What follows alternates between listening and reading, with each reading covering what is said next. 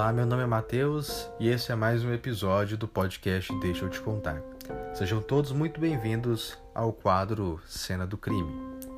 Quarta-feira, dia 13 de março de 2019, município de Suzano, São Paulo. Por volta das nove e meia da manhã, horário que costuma ser o intervalo para as turmas do período matutino, a escola estadual Professor Raul Brasil se tornava palco de um massacre cruel e sanguinário. Dois atiradores invadem a escola provocando terror, atirando contra alunos e funcionários.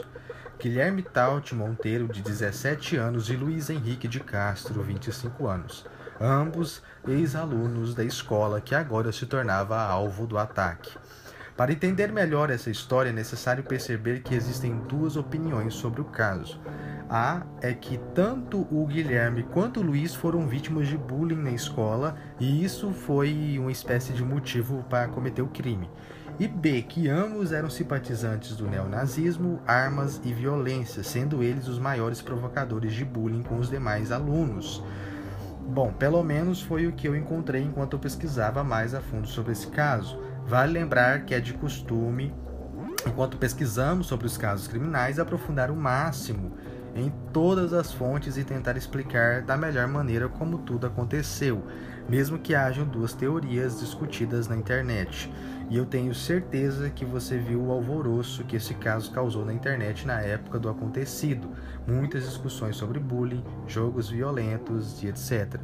E nós é, prezamos muito para tentar contar o caso para vocês da melhor maneira possível. Então, por isso que eu falei que existem duas teorias que eu vi bastante discussão na internet, é, em que uma teoria diz que eles sofriam bullying e na outra teoria já diz que eles não eram assim é, as vítimas desse caso, eles também provocavam bullying, uma coisa assim, eles também eram agressores, né? De, eles provocavam bullying com outros alunos. Mas enfim, até onde eu sei, a teoria mais é, forte é que eles sofreram bullying. O Guilherme sofria bullying pelo seu jeito, mas enfim. O Guilherme morava com seus avós, porque a sua mãe era usuária de drogas, né? ela é dependente química, e sendo assim não possuía condições de cuidar do rapaz. Segundo fontes, Guilherme gostava de cultura gótica e era simpatizante de ideias neonazistas. Por mais que não tivesse muitas reclamações sobre ele na escola, as suas características antissociais eram nítidas. Além do mais, o mesmo teria sido expulso da escola ou simplesmente ele parou de frequentar ali no ano de 2018. Após a morte da sua avó, eu não sei se foi a avó exatamente ou se foi o avô, mas enfim, quatro meses antes do ataque, Guilherme teria demonstrado sinais de depressão ainda mais nítidos, se tornando ainda mais fechado do que ele já era. Guilherme conhecia Luiz desde a infância e os dois costumavam ir numa lan house para jogar jogos de tiro em primeira pessoa. É, eles jogavam Call of Duty e, é, se eu não me engano, Free Fire também. Eu não. Mas enfim, é óbvio que esse episódio não tem nada a ver e não, em momento algum vou dizer que jogos violentos têm alguma coisa a ver com, é, com casos criminais. Enfim, porque a gente sabe que isso é só uma desculpa que geralmente o sistema acha mais fácil culpar um jogo de videogame do que culpar a própria falha do sistema. Mas enfim, continuando, só para deixar muito claro mesmo que não queremos usar aqui esse tipo de, de. Eu não sei nem se isso é um argumento, mas enfim. Por outro lado, é, Luiz Henrique trabalhava com jardinagem numa empresa de São Paulo mesmo. Segundo declarações de pessoas próximas a ele, o rapaz nunca havia demonstrado comportamento agressivo antes, nem ele e nem o Guilherme, pelo visto. Luiz também tinha as mesmas características antissociais e, da mesma forma, teria deixado a escola sem concluir o ensino médio. No decorrer das investigações, a polícia acredita que houve a participação de um terceiro indivíduo no processo de planejamento do ataque. Por isso, um jovem de 17 anos foi condenado a 45 dias provisórios em uma unidade da Fundação Casa. É, na casa desse jovem foram encontrados desenhos de pessoas mortas, mensagens criptografadas e um par de botas militares muito semelhantes às que foram é, a que os atiradores usaram. A polícia também teve acesso a um vídeo de uma câmera de segurança que mostra Guilherme e, o, e esse outro jovem indo a um stand de tiros, onde eles treinaram disparos com armas de airsoft é, e arco e flecha, cinco dias antes do ataque na escola. Esse menino, né, esse suspeito, teria participado da compra da machadinha que foi usada no massacre, inclusive. A polícia acredita que esse jovem suspeito teria sido o autor intelectual do ataque, mas desconhece o motivo pelo qual o mesmo não teria participado da ação criminosa na escola. A defesa do jovem contestou as, as, as acusações e os detalhes do processo correm, correm em segredo de justiça. As armas que foram usadas no crime foram um revólver calibre 38, quatro jet loaders, e para quem não sabe o que, o que são jet loaders, é um dispositivo que é usado para recarregar mais rápido a arma. No caso, é, o 38 ele é aquela que tem um tamborzinho, né? se não me engano, cabe ali seis seis balas, né? Seis, é, e esse jet loader ele, ele é um, um dispositivo de, de, recarregamento mais rápido da arma, é uma coisa assim. Uma besta, um arco e flechas tradicional, garrafas que pareciam é, que pareciam ser para coquetéis molotov, uma machadinha e uma mala com fios que fez com que o esquadrão antibombas fosse chamado ao local. Segundo o psiquiatra Fro... perdão, Segundo o psiquiatra forense Guido Paloma, tanto Luiz quanto Guilherme eram doentes mentais. É, contudo, segundo a visão do especialista, o Luiz seria o influenciador e o Guilherme o influenciado. É claro que ele não se refere apenas à, in, influência, mas o fato de que os dois eram doentes mentais e que um acabava servindo de inspiração para o outro, exercendo assim uma espécie de escala. Um é o influente e o outro é o influenciado. Um caso que posso usar como exemplo é o dos irmãos necrófilos, e nós temos um episódio aqui no podcast falando sobre esse caso, é, onde no caso os que conheciam né, os irmãos é, necrófilos, eu esqueci o nome deles agora, é, dizia que um ele, ele era mais tranquilo, mas ele, ele era mais quieto, ele não tinha a ele não tinha aquela as atitudes do outro irmão dele. E eles acreditavam que esse irmão que tinha que era mais que né, era, o mais é, louco, né, digamos assim, influenciava seu irmão. Mas é mais um ponto para eu dizer para vocês que, nós, que eu não estou tentando trazer para vocês a ideia de que ele influenciou e o cara só, foi, só fez o que fez porque foi influenciado. Estou trazendo para vocês o caso como um todo. É, então, foi muita entrevista que eu assisti, enfim. Então, esse, inclusive, que desse doutor Guido Paloma foi uma entrevista que eu vi dele falando. Entendeu? Então, assim, eu só lembrei do caso dos irmãos necrófilos, estou usando aqui como exemplo para vocês terem uma ideia. Lá no episódio, inclusive, é, se eu não me engano, eu falo sobre isso.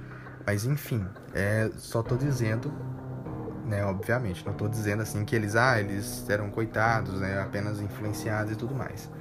Não é nada disso. No, massa é, no caso do massacre em Suzano, uma coisa que me deixou muito curioso foi como tudo foi muito bem planejado, tendo até algumas fontes que diziam que o Guilherme havia desenhado táticas. É, desenhado táticas que ele e o Luiz costumavam usar nos jogos, ou seja, ele tinha táticas de jogos e eles tentaram trazer isso para o plano deles. Aquele terceiro envolvido, né, o suspeito de ser um, um, um coautor intelectual do, do, do, do ataque, eu acredito que esse cara é, é, simplesmente plane... ajudou no planejamento, né? Provavelmente, assim, em algumas conversas entre eles, eles falavam sobre ele meio que talvez ajudou eles ali a planejar tudo, porque por incrível que pareça, esse ataque, esse massacre, ele foi planejado um ano antes de acontecer. Então não era uma coisa que, é, não foi uma, uma resposta de imediato, foi uma é, foi uma coisa muito bem arquitetada e muito bem planejada. É, mas assim, como eu disse, o porquê desse outro rapaz não ter participado é um mistério, a gente não sabe ainda. É, mas enfim, teve uma, um, um, planejamento muito grande é, e muito bem planejado, e eles tentaram usar táticas de jogos para fazer ali o que, aquele massacre. Ao que tudo indica, né, é, que eles é, e talvez o terceiro comparsa estavam planejando isso há tempos, procurando a melhor forma de executar o seu plano criminoso. Ao ver as imagens das câmeras de segurança, eu percebi um certo nervosismo da parte de ambos os criminosos, como se o plano não tivesse saído como esperado. Obviamente, felizmente, né? É, eu acredito que em algum momento os criminosos pensaram em fechar os alunos, impedindo a passagem deles pelos portões. Não é muito difícil de perceber na forma que eles agem, observando as imagens das câmeras de segurança.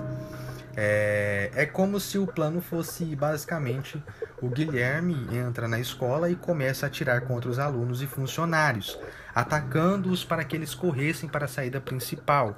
E o Luiz estaria lá com arco e flechas é, em algum momento específico. E talvez, né, quando o barulho das sirenes indicasse é, a polícia, que a polícia né, havia chegado, Guilherme e Luiz teriam um ponto de encontro dentro da escola para finalizar o plano com o suicídio. Então tudo, gente, tudo foi muito bem planejado, né? Ah, até mesmo o suicídio. E a ideia que eu, quando eu vi as imagens de segurança né, que tem ali como que foi a ação deles, é uma coisa que me chamou muita atenção. Se eles conseguiram a arma, né, obviamente de maneira ilegal, é, por que, que só o Guilherme estava armado e o outro que era mais velho não estava armado também? É, se bem que eles eram fãs né, do massacre, fãs do que aconteceu lá no, no, no, no em Columbine, é... mas só um estava armado, com uma arma de fogo mesmo. Então, assim, quando eu vi as imagens das câmeras de segurança, eu fiquei percebendo um certo nervosismo. Tanto é que o, mais velho, o Luiz, o Luiz Henrique, ele deixa os objetos caírem. E a gente percebe, pelo menos eu percebi muito nervosismo que ele tava, porque eu acho que alguma coisa saiu errada, ou na hora ele, digamos assim, não conseguiu executar como ele imaginava, né? Ele percebeu que a vida real não é um videogame para ele tentar reproduzir essas coisas. E obviamente que, felizmente, porque eu acredito que se tivesse dado certo o plano deles, seria é, muito mais trágico né, do que já é. Enfim, eu tive essa percepção porque eu assisti aquele filme é, Precisamos Falar sobre Kevin. É, é, um filme Kelvin, na verdade. É, é um filme muito interessante para quem gosta de terror psicológico, para quem gosta de dessa coisa que envolve mais a psicologia, a psiquiatria e casos criminais. É um, é um filme bastante interessante porque lá o, o, o, rapaz, o, o Kelvin, ele tem uns problemas, né? Ele já demonstra que ele tem alguns problemas psiquiátricos, né? Ele tem ali aquela, ele tem a psicopatia. Ele é um cara completamente psicopata, né? Ele tá completamente fora, é, ele não consegue sentir é, empatia, essas coisas. E uma coisa interessante é que o planejamento que ele faz para atacar os alunos da escola que ele estudava é basicamente de fechar é, os alunos lá e começar a atirar flechas no máximo de pessoas que ele conseguir. Quando eu vi as imagens da câmera que mostra a ação do Guilherme e do Luiz, eu pensei a mesma coisa. Que talvez fosse dessa maneira que, ele, que, que eles queriam que acontecesse. Porque o único que estava armado era o Guilherme. Então a ideia seria ele entrar dentro da escola, né, com a arma, começar a disparar com a arma de fogo para meio que é, é, não, não, vou dizer tocar, né, mas meio que espantar as pessoas, os adolescentes, para eles correrem, porque a primeira coisa que a pessoa vai pensar é: eu vou correr para saída, vou sair daqui de alguma forma. E a única saída, né, o, portão da escola, é, provavelmente seria o que eles é, premeditaram, né? Ou vai todo mundo correr para a saída principal, que é do, dos portões, e aí vai estar tá lá o, o, o, Luiz com arco e flecha, com a machadinha e tudo mais, para acertar o máximo, de pessoas possível. É, tipo, depois que acabar as flechas da besta, do, do arco e flecha, ia ser na machadinha. Eu acredito que essa seria, né, obviamente, é, o plano deles que acabou felizmente não dando certo, porque eu acho que o estrago seria ainda maior do que já, do que já foi, né? É, foi uma tragédia terrível, mas enfim. Até o suicídio deles foi premeditado, foi planejado. Então eles não planejavam ser pegos, presos, enfim.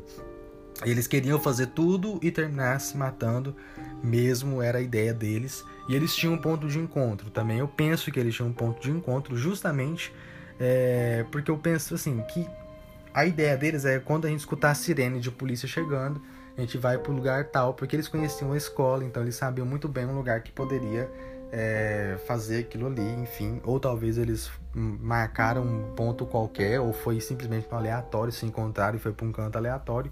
Mas eu acredito que foi tudo planejado. Eles tiveram, eles planejaram, segundo as, as fontes, um ano antes do acontecido. Mas vamos lá, vamos continuar aqui. É...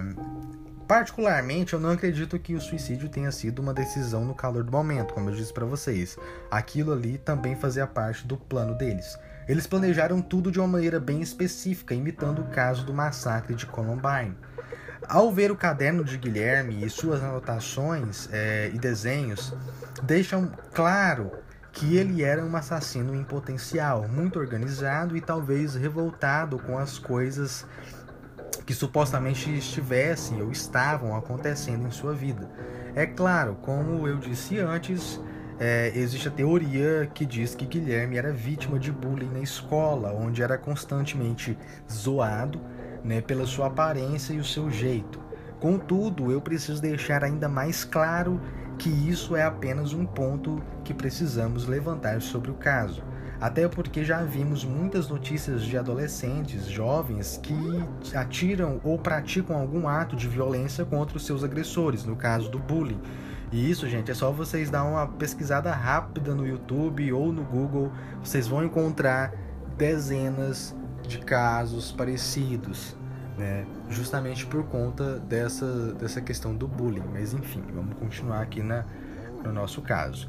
É, uma das anotações de Guilherme é um trecho retirado da Bíblia Satânica, escrita por Anton LaVey é, em 1969.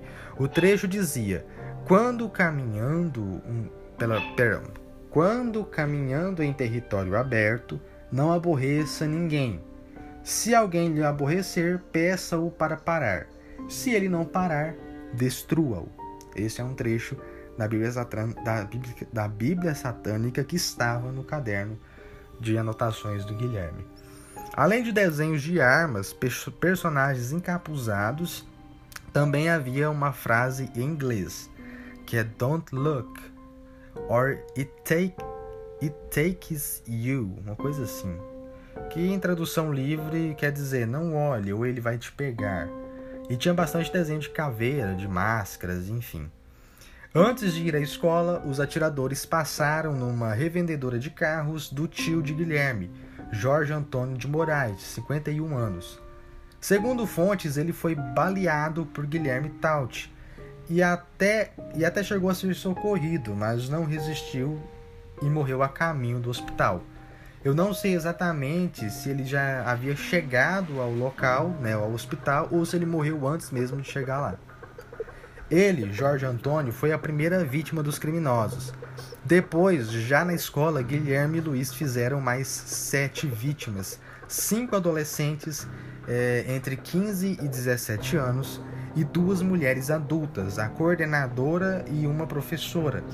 Como eu disse antes, Guilherme atirou no comparsa e acabou cometendo suicídio. Eles também deixaram feridos, cerca de 9 a 11 pessoas feridas. E deixou todo mundo traumatizado também, né, gente? Vale lembrar que não é só o ferimento físico, mas o ferimento na alma, né, na, na psique das pessoas que passaram por esses momentos de terror. E não é só isso, ainda existe uma hipótese de que tudo isso tenha começado de um fórum na Deep Web. Para quem não sabe, Deep Web seria a internet sem filtro, né? onde você encontra de tudo, do mais bizarro, do mais doentio e que os criminosos planejaram um ano antes do ocorrido, como eu disse para vocês. É... O meu trabalho aqui é pesquisar o caso e a partir daí trazer para vocês tudo aquilo que eu achei relevante para entender o caso por completo, sem deixar é, o meu ponto de vista, sem deixar meu ponto de vista sobre o mesmo. Obviamente, eu sempre trago um pouco do meu ponto de vista, mas quando se trata do que aconteceu, eu prefiro trazer, né, tudo que que for de mais relevante sem é, interferência da minha opinião própria. Pois bem, não quero trazer aqui os motivos do massacre, apenas o perfil de cada um dos atiradores, segundo as fontes da pesquisa. Então aqui nós temos um caso que traz bullying, violência, doença mental e um fim trágico. Não muito diferente do que já vimos e ouvimos de, nossos, de, de outros casos semelhantes, tal como o massacre de Columbine. Ambos, tanto Guilherme quanto Luiz, demonstraram conhecer é, e até se inspirar nesse massacre, além de participarem de fóruns que incentivam a violência como uma forma de seita terrorista ou algo do tipo. Muita, é, melhor dizendo, mais uma vez, segundo as informações, né, a pesquisa. O fato é que esse tipo de situação às vezes passa muito despercebido quando se tem uma família com uma relação distante ou conturbada. Doença mental, um caso de saúde mental mesmo, é, incentivos violentos por de incentivos violentos por parte da internet e o bullying, é, isso passa muito despercebido, às vezes, principalmente quando a família tem ali dificuldades de relacionamento, não se relaciona bem. É, lares aí é, conturbados é mais difícil de perceber. É como se isso fosse um fantasma no meio da sociedade, se alimentando e crescendo aos poucos até que chega no estado final de destruição. E quando isso acontece, costuma ferir várias pessoas inocentes ou que não tem nada a ver com aquilo. Não vejo sentido em culpar jogos, mas vejo um grande problema no sistema que deveria lidar de maneira mais eficiente diante desses problemas que já se mostraram não ser apenas, entre aspas, frescura. Por causa disso, famílias perderam seus entes queridos e outras ficaram traumatizadas. Para mim, o pior terror é o da vida real. Uma mente perturbada, um planejamento doentio e um ataque que levou à morte e o terror para as pessoas, adolescentes e adultos, que com certeza ficará como uma memória triste para todos nós. Meu nome é Matheus e este foi mais um episódio do quadro Cena do Crime, original do podcast Deixa eu te contar. Até a próxima.